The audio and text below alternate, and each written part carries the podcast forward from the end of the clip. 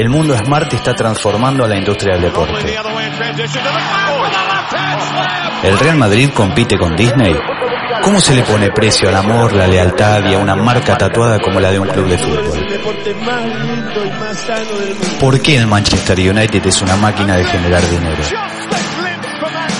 ¿Cómo se monetiza vivir una experiencia única en el deporte? ¿Cómo crean sus propias marcas los deportistas?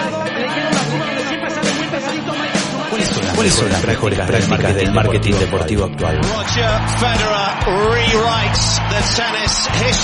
Esto es Sport Business 5.0 y en sucesivas entregas con material exclusivo en formato de podcast van a encontrar todas las respuestas. Los esperamos.